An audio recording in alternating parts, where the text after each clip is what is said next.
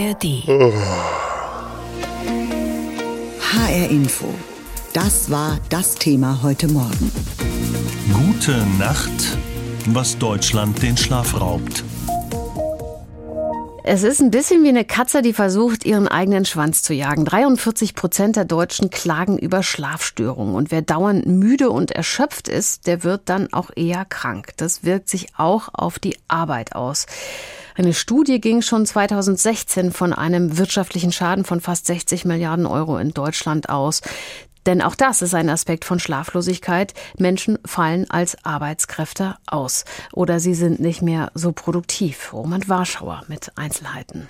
Diabetes, Herzerkrankungen, psychische Erkrankungen, all das können Folgen dauerhaften Schlafmangels sein. Und wer übermüdet zur Arbeit geht, der ist weniger leistungsfähig. Das sagt auch Christoph Gerard Stein, beratender Arzt im medizinischen Kompetenzzentrum der AOK Hessen. Es kommt äh, auf Dauer zur Beeinträchtigung der Konzentrationsfähigkeit, kommt zu Aufmerksamkeitsdefiziten und es fällt einem schwerer, sich äh, zu fokussieren bis hin zu einer Beeinträchtigung der Reaktionsfähigkeit. Schlechtere Konzentrationsfähigkeit, das kann vor allem bei Menschen, die an Maschinen arbeiten oder Fahrzeuge bewegen, zu Arbeitsunfällen führen. Und im Zweifelsfall können da dann auch Dritte betroffen sein, zum Beispiel in der Luftfahrt. Müde Piloten, das ist für die Gewerkschaft Cockpit schon lange ein Thema. Sprecher Matthias Bayer ist selbst Pilot und er sagt, da wird schon mal ein falscher Kurs eingestellt oder die falsche Frequenz für den Sprechfunk. Ganz ja, schlimm, sage ich jetzt mal in Anführungszeichen, wird es,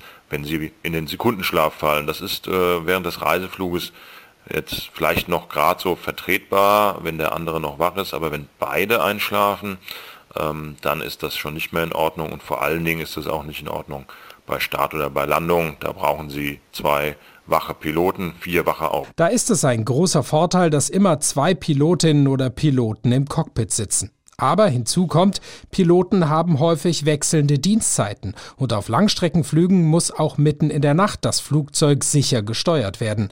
Nachtarbeit, Schichtdienst, das ist ganz generell ein Problem, sagt Christoph Gerard Stein. Das äh, hängt unter anderem damit zusammen, dass Cortisol ähm, nachts abgebaut werden soll, wenn man schläft und wenn es zu Schlafmangel kommt, dann kann nicht äh, Cortisol ausreichend abgebaut werden. Cortisol ist ja ein Stresshormon und dieses Stresshormon beeinträchtigt auch andere Hormone. Deswegen ist es sehr ungünstig, ähm, weil das gegen die eigene innere Uhr arbeitet sozusagen. Was dann wiederum zu den genannten Krankheiten führen kann, am Herz oder der Psyche etwa. Doch was tut nun der Pilot, wenn ihm um drei Uhr morgens irgendwo über dem Atlantik die Augen zufallen? Matthias Bayer. Wir unterscheiden zwei Fälle. Der eine Fall ist der Controlled Rest. Das ist der, ist der, das kurze Dösen im Sitz.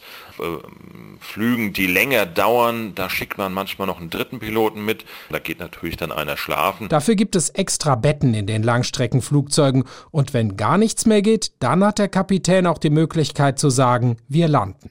Ganz generell können, da wo es möglich ist, flexiblere Arbeitszeiten helfen, dass Beschäftigte nicht zu müde am Arbeitsplatz erscheinen.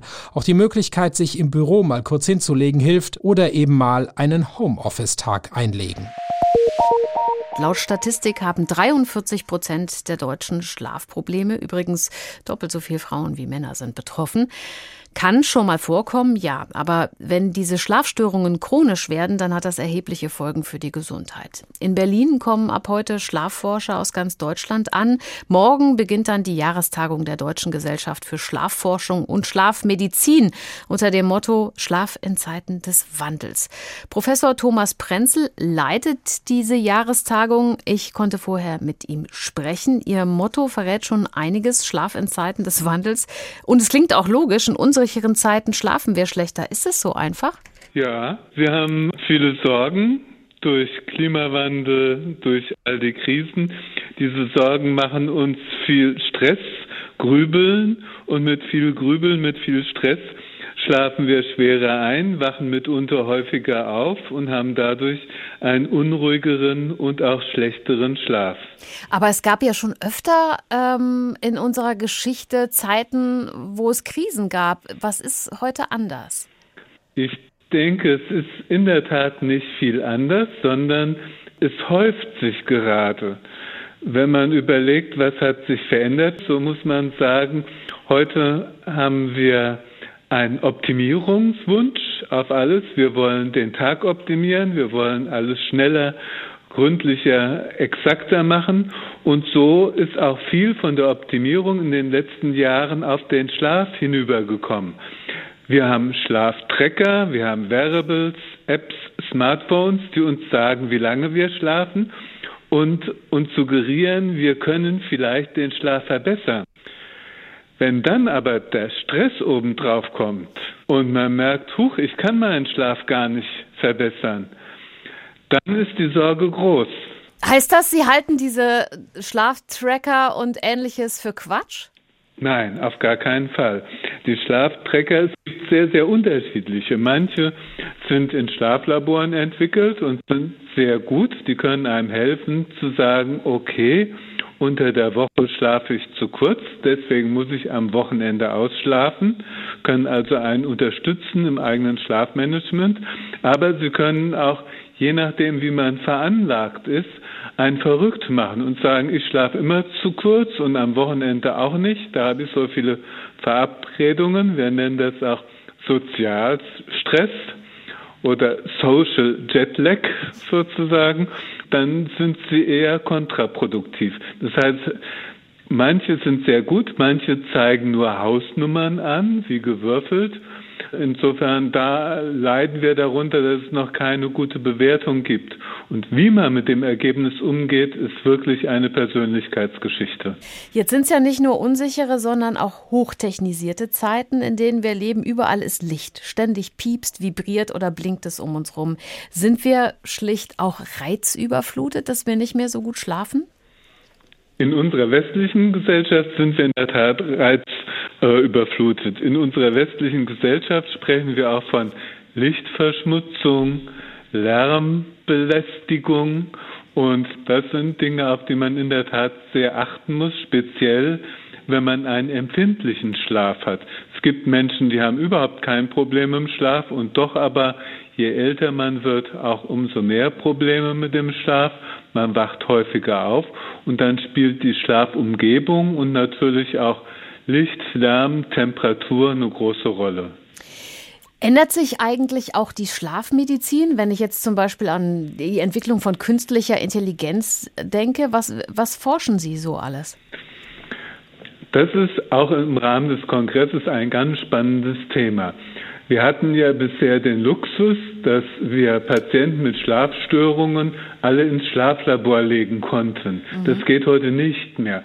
Wir haben im Rahmen des allgemeinen Kostendrucks passiert ganz viel der Schlafmedizin ambulant. Das heißt Messung zu Hause, man bekommt ein kleines Gerät mit und misst den Schlaf zu Hause. Aber in der Vergangenheit konnte man so viele Daten erheben, alle Hirnströme, Atmung, Herzschlag im Schlaf und hat die dann doch nur ganz einfach ausgewertet.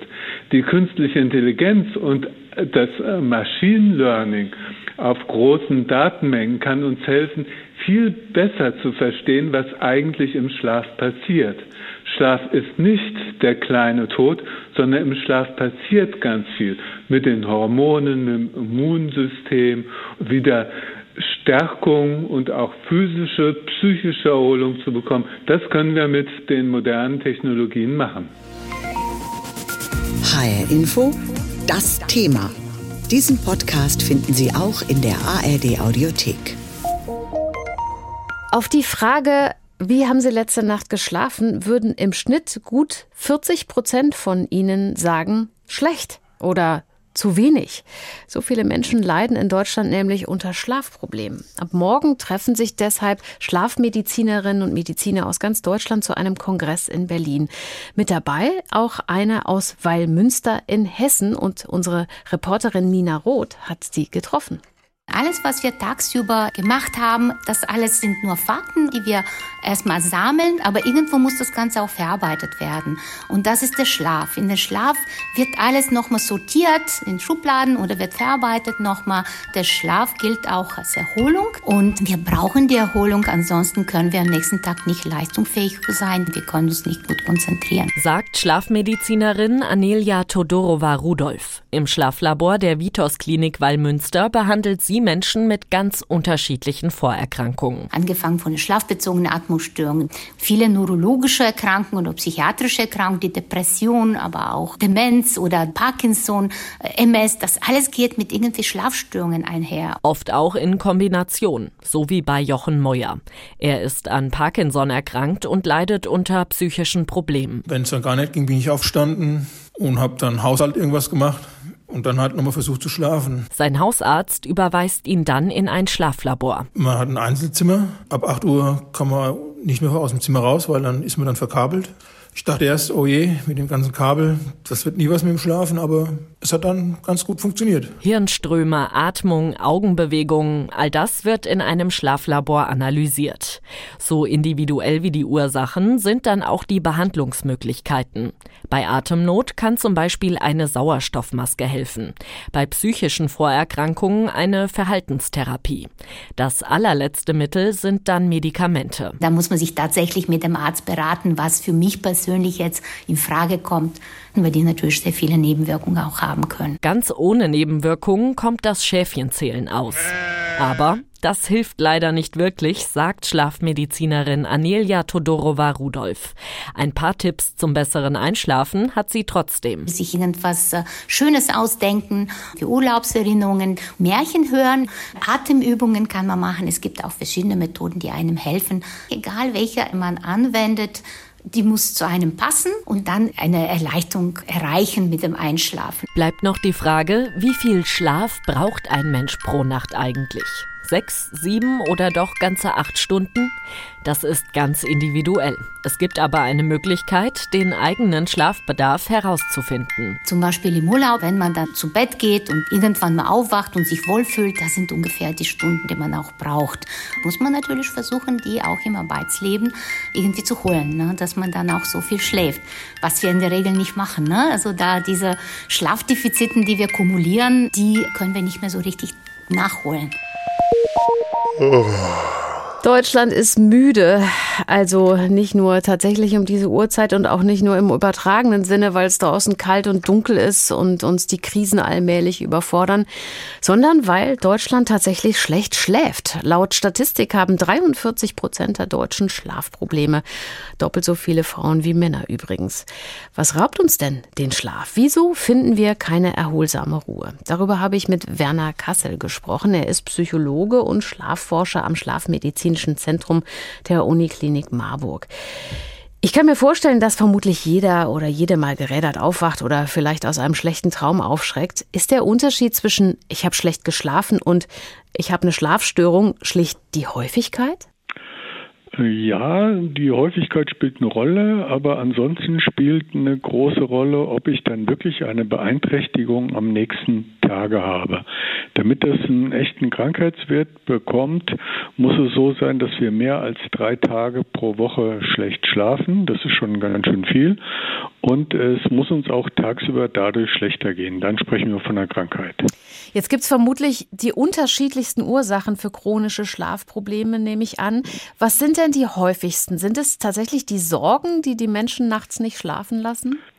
Ja, man muss jetzt erstmal sagen, Schlafprobleme, also es gibt 88 oder knapp 100 schlafmedizinische Diagnosen. Oh. Da gibt es die Schlafapnoe, dann gibt es unruhige Beine im Schlaf, dann gibt es Schlafwandeln, dann gibt es ähm, ganz, ganz viele Erkrankungen. Wir reden wahrscheinlich am ehesten über die Ein- und Durchschlafstörungen. Das sind die häufigsten Erkrankungen. Je nach Altersgruppe sagt man 10 bis über 20 Prozent sind davon betroffen. Ich habe mal gelernt, dass man zum Beispiel die Auswirkungen von Schichtdienst auch an Wattwürmern sehen kann, die sich ja nach dem Tidenhub richten und äh, dann im Zweifelsfall aus dem Takt geraten. Geht uns das eigentlich auch so? Das geht uns auf jeden Fall so. Unsere innere Uhr kann aus dem Takt gebracht werden. Wir haben alle ein eingebautes Uhrwerk, das ist genetisch bestimmt. Dafür gab es auch 2017 den Nobelpreis in Medizin. Und es gibt Frühtypen, es gibt Spättypen und generell ist Schichtarbeit eher ungesund und besonders schlecht wird sie vertragen von Frühtypen, also von Menschen, die sagen, Morgenstund hat Gold im Mund, die aber gleichzeitig eher etwas länger schlafen müssen. Also nicht mit sechs, sieben Stunden auskommen, sondern eher so im Bereich acht oder mehr Stunden liegen. Jetzt äh, beginnt in den nächsten Tagen der Kongress der Schlafforscher und der heißt Schlaf in Zeiten des Wandels. Es gab schon immer auf der Welt Zeiten des Wandels, schwierige Zeiten, die die Menschen sicher bewegt haben und schlechter haben schlafen lassen. Was ist äh, heute anders? Ähm, ja, also heute ähm, haben wir natürlich andere Herausforderungen, globale Herausforderungen. Wir haben dadurch natürlich alle im gewissen Umfang große Sorgen. Aber ich möchte auf einen ganz anderen Punkt hinweisen, denn ich glaube, dass unsere Vorfahren vor 10.000 Jahren auch Stress hatten und existenzielle Ängste hatten. Bei uns ist es aber heute so, dass wir unter vielen Aspekten sehr eine sehr unnatürliche Lebensführung haben. Wir verbringen unsere Tage bei Kunstlicht, mhm. wir verbringen auch unsere Abende bei Kunstlicht.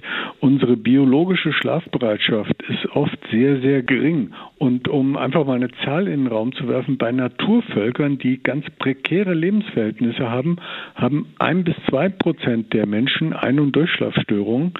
Bei uns sind es 10 bis 20 Prozent. Das sagt uns, dass nicht nur der Stress alleine eine Rolle spielt. Jetzt ist Schlafentzug äh, ja eine Art der Folter. Wenn man also dauerhaft nicht richtig schläft, was sollte man dann machen? Also ich meine, einfach Licht ausmachen scheint ja nicht zu helfen, wenn es eine Licht- und Lärmverschmutzung gibt auf der Welt. Ne? Also man sollte schon auf gute Schlafbedingungen achten, man sollte auf Dunkelheit achten, man sollte, wenn man dazu neigt, angespannt zu sein, versuchen mal sich ins Bett zu legen und zu sagen, ich versuche mich jetzt nur zu ruhen. Übers Schlafen versuche ich am besten gar nicht nachzudenken. Aber wenn ich eine richtig hartnäckige Schlafstörung habe, dann ist es schon so, dass Menschen wie wir ins Spiel kommen. Das heißt, man geht mal zum Hausarzt, spricht vielleicht mal mit dem drüber. Und wenn es ein richtiges Schlafproblem ist, dann kann auch eben eine Überweisung in ein spezialisiertes Zentrum nötig sein. Und was steht dann da am Ende? Ein Schlafmittel oder kann es auch was anderes geben? Das kann auf jeden Fall auch was anderes geben. Also in der Mehrheit der Fälle bei Ein- und Durchschlafstörungen versuchen wir und eigentlich auch alle anderen, das auf andere Methoden erstmal Verhaltensänderungen, realistische Vorstellungen über Schlaf entwickeln, nicht äh, äh, glauben, dass nicht durchzuschlafen schon ein großes Problem wäre, weil niemand schläft durch. Wir äh, Gesunde können sich nur oft nicht dran erinnern. Also es gibt sehr, sehr viele Möglichkeiten, was man tun kann. Aber natürlich ist es auch so, dass man bei entsprechendem Leidensdruck und bei dem Ausreizen anderer Möglichkeiten, ähm, wo man eben was lernt, wie man durch sein Verhalten Schlaf verbessern kann, dass man dann eventuell auch ein Medikament braucht. Ich habe jetzt da gerade rausgehört, und das finde ich ganz, ganz spannend, dass man vielleicht auch einfach mal versuchen muss, loszulassen und sich nicht unter Druck zu setzen, weil die Schlafprobleme vielleicht gar nicht so schlimm sind, wie man sie empfindet? Das sehen wir sehr oft und das ist ein sehr, sehr wichtiger Punkt. Und äh, Schlaf ist halt was, das können wir definitiv nicht erzwingen. Und unser modernes Leben sieht oft so aus, dass alles durchorganisiert und durchgetaktet ist. Und wir wissen genau, zu welcher Zeit wir welche Leistungen erbringen müssen. Und wenn wir dann diese angelernte Strategie auf den Schlaf anwenden und versuchen, unseren Schlaf zu kontrollieren und versuchen, unseren Schlaf willentlich zu steuern, dann hat der Schlaf da die Angewohnheit, dass er eigentlich nicht besser, sondern eher immer schlechter wird. Wenn ich Ihnen jetzt eine hohe Belohnung dafür versprechen würde, wenn Sie in der nächsten Nacht objektiv gut schlafen, dann würde Ihnen das plötzlich sehr schwer fallen. Diesen Podcast finden Sie auch in der ARD Audiothek.